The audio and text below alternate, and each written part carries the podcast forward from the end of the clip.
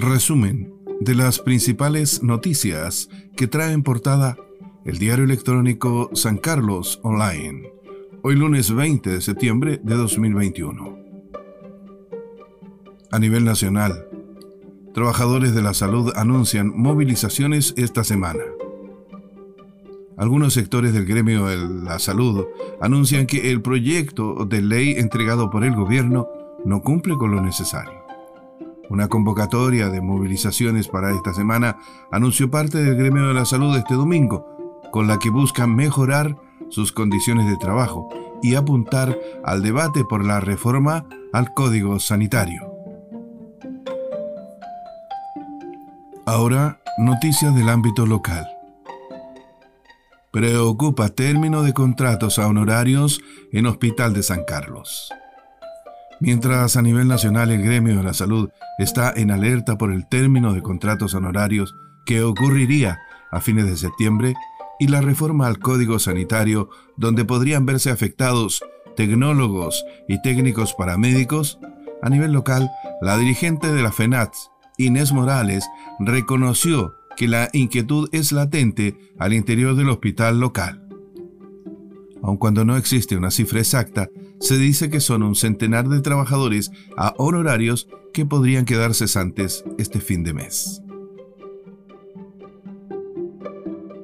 En sesión extraordinaria, alcalde insiste en subvenciones para el fútbol local, con un aumento en 2 millones de pesos. Este lunes 20, en una sesión extraordinaria que podría no transmitirse en directo, el alcalde de San Carlos, Gastón Suazo, propondrá entregar 26 millones de pesos como subvención municipal a las cuatro asociaciones de fútbol.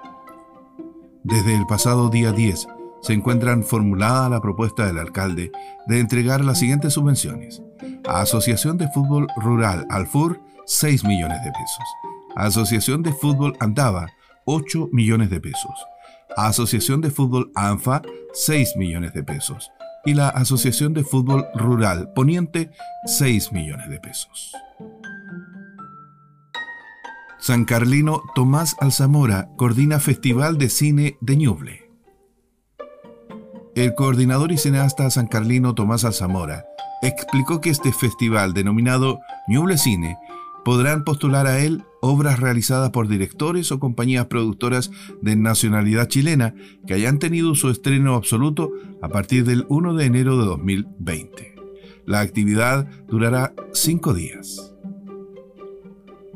Alcalde Suazo dice que los medios lo tergiversan.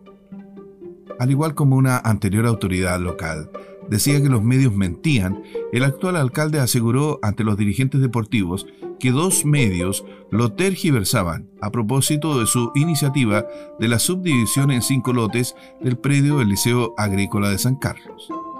En la misma intervención, Suazo reconoce que de los cinco lotes, tres serían para los clubes que hoy usan ese espacio de terreno. Otro lote lo conformó con el camino que se opone a cerrar y queda un quinto lote por definir. A tres años de la creación de Ñuble, alcalde de Quirigüe insiste en que seguimos al debe. Comillas, seguimos al debe. Tenemos fe y esperanza de que ahora sí tendremos cambios reales. Cierre comillas. De esta forma, el alcalde de la capital provincial de Itata, Richard Irribarra Ramírez, reconoció las dificultades que como provincia y región se han asumido a propósito de los tres años de la puesta en marcha de la región de Ñoble.